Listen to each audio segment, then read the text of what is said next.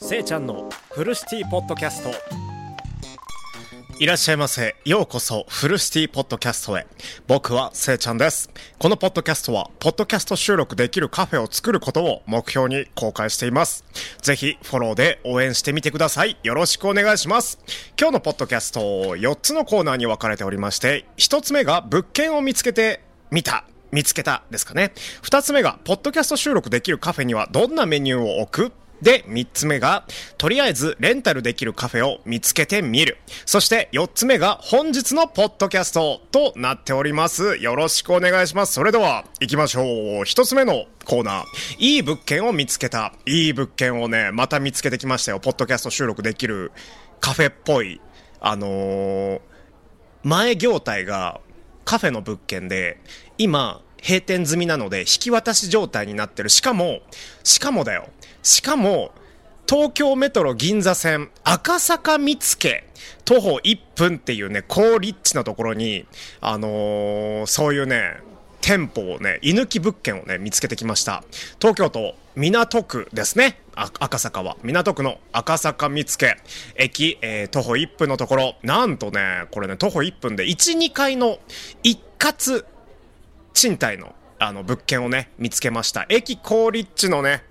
もう駅、駅地下高立地の物件で、もうまずはお問い合わせくださいって書いてあるんですけど、もう面積がすごいよね。面積。1階、1階2階と借りれるんですけど、一気に。1階が88.29平米。そして2階が40.49平米。もうわかんないよね。面積で言えば、えー、128平方メートル、38.95坪って書いてあるんですけど、僕の今ね、営んでいる、あ、僕自身ね、あの、カフェオーナーなんですけど、あの、カフェはですね、鉄筋コンクリートで15畳くらい、うん、15坪くらいかな、なんですけど、これすごいよね、おっきなね、あのー土地というか、大きなカフェ業態を作ることができるので、もともとなんだろう、チェーン店とか入ってた、入ってたのかな ?1 階、2階で。で、1階、2階で、あの、分けて使えるということで、1階は、あのーポッドキャスターさんとか、配信者さんが、あのカフェを楽しむ、コーヒーを楽しむ、そしてドリンクを楽しむね、場所に使ってもいいと思うし、2階はね、2階でブース分けして、あの、配信スペースとか、楽器弾くスペースとか、防音設備をね、完璧にして、機材を揃えて、そんなね、あのー作りにしたらいいんじゃないかなって、1階2階があるね、あの、元カフェの、元業態カフェのね、あの、この空き店舗、めちゃめちゃいいなって思いました。東京メトロ銀座線赤坂見附駅徒歩1分。東京メトロ丸の内線赤坂見附徒歩1分のところですよ。めちゃめちゃいいよね。あの、地図はね、ログインしないと見えないんですけど、なんとなく写真にアパホテルさんが隣にあるので、例えば、あのーあ、えっとね、あの、その、物件のね、居抜き物件のサイトのね、あのー写真を見る限りではね、あの、隣に、あのーなんだろう、ビジネスホテルの写真が、あの、置いてあるので、あ、写っているので、そのね、あの、例えばオフ会に使ってもらって、そのオフ会の会場として使ってもらった後は、皆さんもアパホテルでお休みくださいみたいなこともね、できるわけですよね。いやー、いいっすね。僕自身ね、コーヒーをね、ホテルに、あの、卸売りしたいとも思ってるので、こういうね、立地がいいね、赤坂見附、まあビジネス街ですけど、ビジネス街らしく、あのービジネスっぽいね、配信をする方ってね、結構いらっしゃるので、そういうね、方にね、あの、使っていただければいいいいのかなって思う、いい物件を見つけました。けどね、あの、一つだけ、一つだけすごい欠点があって、なんと、賃料、えー、一月のね、あのー借りている値段ですね。借りている値段。なんと、なんとですね、124万6400円となっております。いやー、めちゃめちゃやばいよね。本当にね。あのー一月借りるだけで、もうな、誰もお客さんが入らなくても、124万6400円を取っていかれる税、税抜きですけどね。税抜きでね。そう。取っていかれるっていうね、あのーそういうね、物件。あの、やっぱりね、東京のね、駅地下っていうとね、これだけのね、賃料が発生するんだなっていう思いと、もしかしたら、あの、借りるんじゃなくて、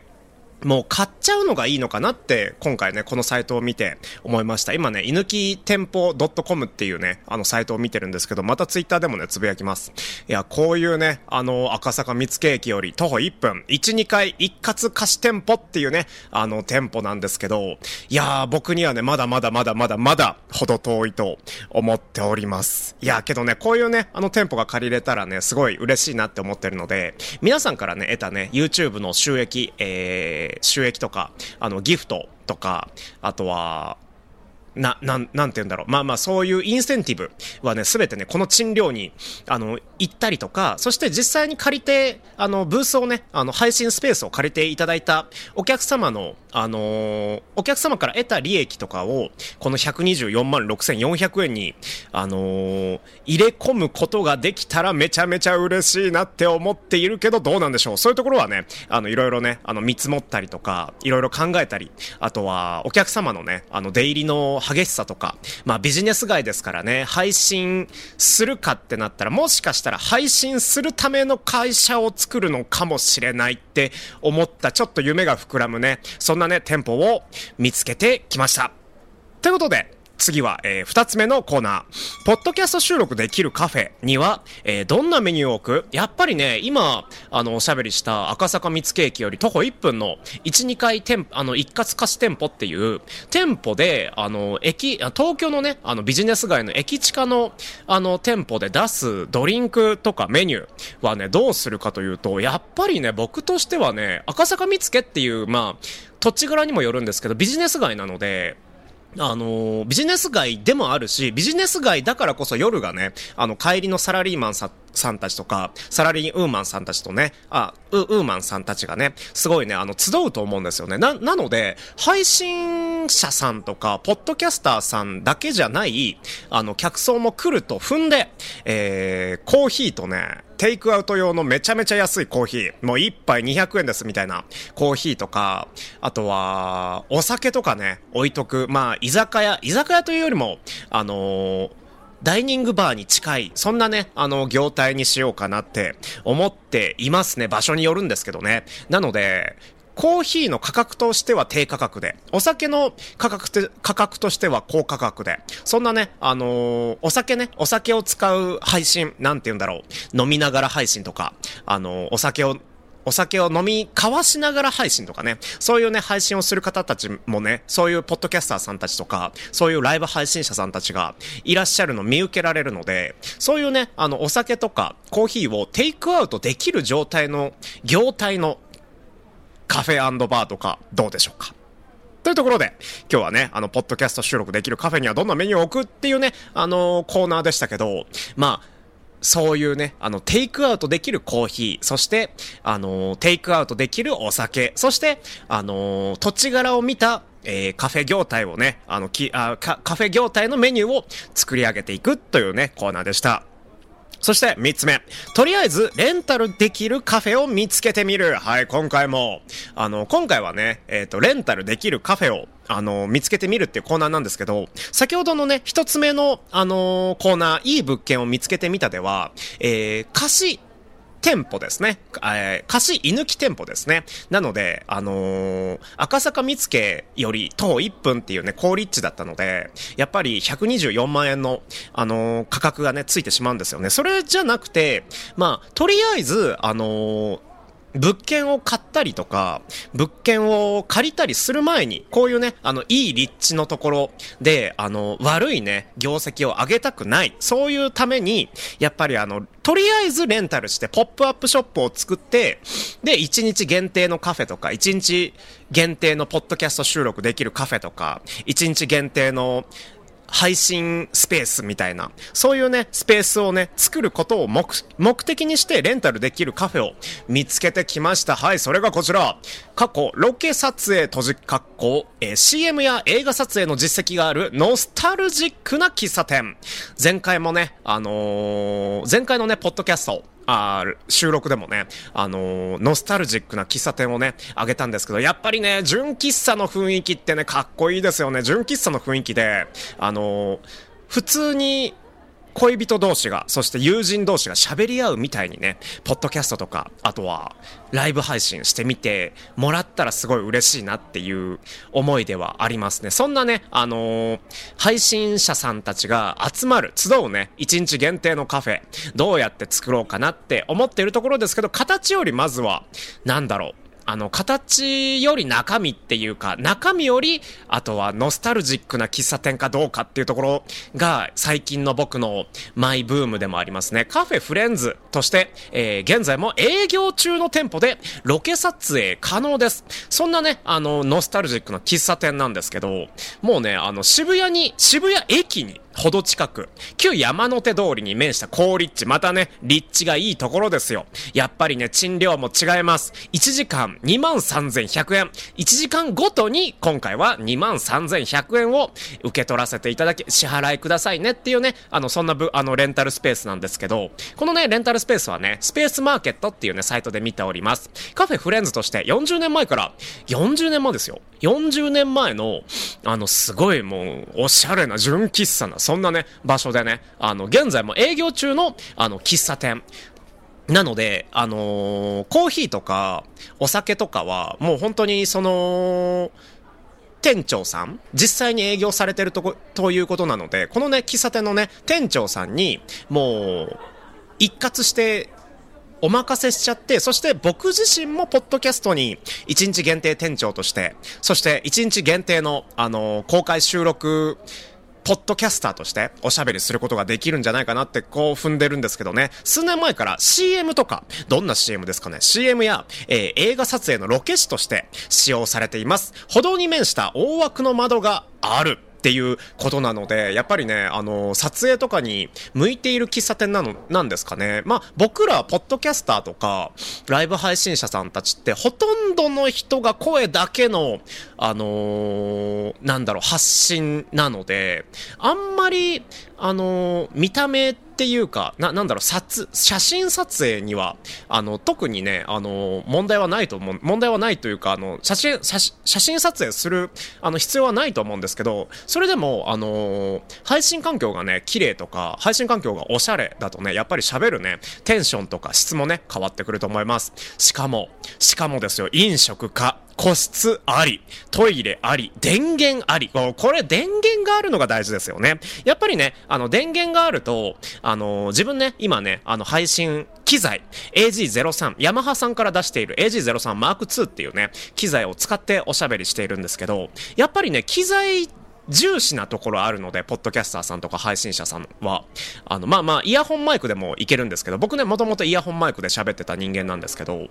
あの、やっぱり機材があると、な、なんだろう、配信するぞとか、ポッドキャスト撮るぞっていうね、あの、気分にもなるので、こういうね、機材をね、あの、設置するための、なんだろう、電源、電源を供給するためのコンセントをつける部分がね、あの、必要ですよね。しかも駐車場もある。駅近、渋谷駅からすごい近いのに駐車場もあって、公共交通機関もちゃんとあるし、スペース外に、外ですよ。皆さんこれ大事。スペース外に喫煙所ですよ。うん。しかも設備としてバーカウンター、路面店でもあり、そして着替えペースがある。もしかしたらね、配信といっても、まあ一言では言い言い言い表せないですけど、僕はね、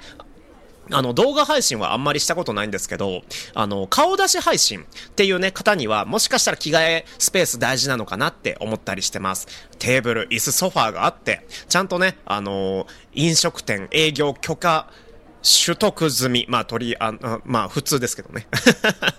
そう、そんなね、あの、商用撮影可能な、このね、あの、喫茶店、なんとね、1時間23,100円で、あの、借りることができるので、よかったら僕みたいにね、ポッドキャスト収録できるカフェの1日店長をやってみたい、そんな人にはね、この高立地なね、場所は、そんなね、純喫茶はね、一番大事なんじゃないかなとは思っております。Google マップで見た感じは JR 山手線渋谷駅、渋谷駅ですよ。あの、ハチ公が、あのいらっしゃる場所です。渋谷駅、えー、徒歩14分。すごくない？徒歩14分で、あの行ける場所に、行ける場所なのに、逆に1時間2万3100円で借りていいんですかってくらいな、あの、場所ですよね。そんな立地で、あの、ポッドキャスト収録、公開収録できたら嬉しいんじゃないかなって思っております。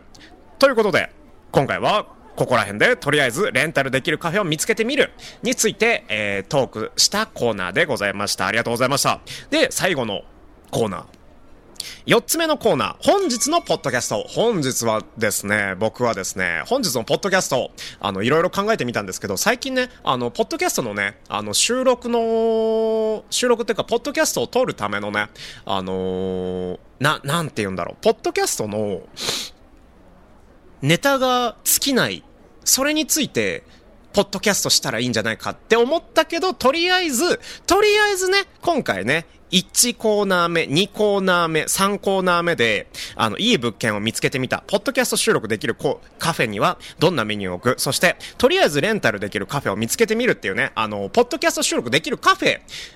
は、あの、どうやって作るのかについて、今回おしゃべりしていきたいと思います。せっかくね、あの、1から3のコーナーでね、おしゃべりしているので。なので今回のポッドキャスト146話目は、ラジオブースがあるカフェを作ってみたいどうすればっていうね、あの、おしゃべりさせていただきます。よろしくお願いします。ラジオブースがあるカフェ。まあ、つまり、ポッドキャスト収録できるカフェ。そして、配信できる、あの、ライブ配信ができるね、あのー、カフェ。そんなね、カフェを作ってみたいんですけど、どうすればっていうところが一番の肝ですよね。どうすればいいんでしょう？お金があればいいんでしょうか？いや、や違うと思います。僕はね。お金があっても、ラジオブースがあるカフェなので、はい、ぜひどうぞ配信者さん来てくださいっていうのもね、あの、多分ね、人集まらないと思うんですよね。なので、どうすればっていうところで見ると、やっぱり広報活動とか、広告活動が必要なのかなって思っております。やあのー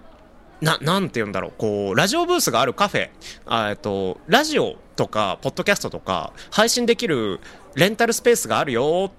で、そういうね、あのコンセプトでカフェをね、営むのも大事だと思うんですけど、あの、それ、それがね、まあ、肝、あ、肝っていうか、あの、それがね、一番主軸だとは思うんですけど、やっぱりね、ラジオブースがあるカフェ、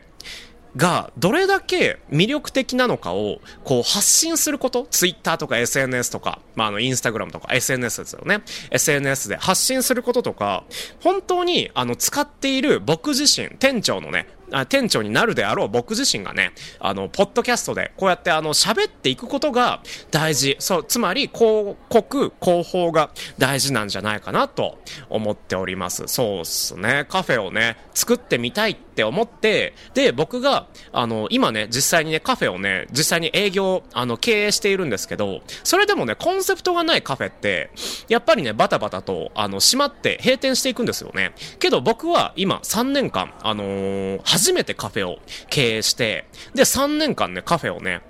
あの、営業するに至りました。カフェがね、個人企業のカフェが3年間、あの、営むことができる確率はだいたい十分、えー、100、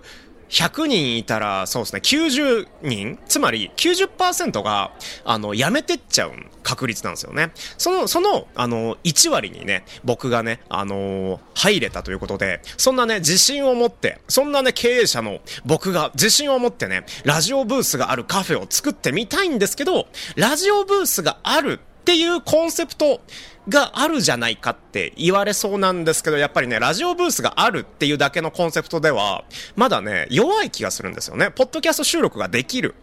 っていうね、あの、コンセプトだけでは弱い気がするので、またまたね、これからね、コンセプトを、また、あのー、詰めていかなきゃいけないのかなって思っています。例えば、ポッドキャスト収録できるカフェ、しかも、 Zoomでおしゃべりできるカフェ、えー、お、えっ、ー、と、な、なんだろう、な、なんて言うんだろう。えっ、ー、と、サラリーマンさんと、さ、さんとか、サラリーウーマンさんとか、キャリア、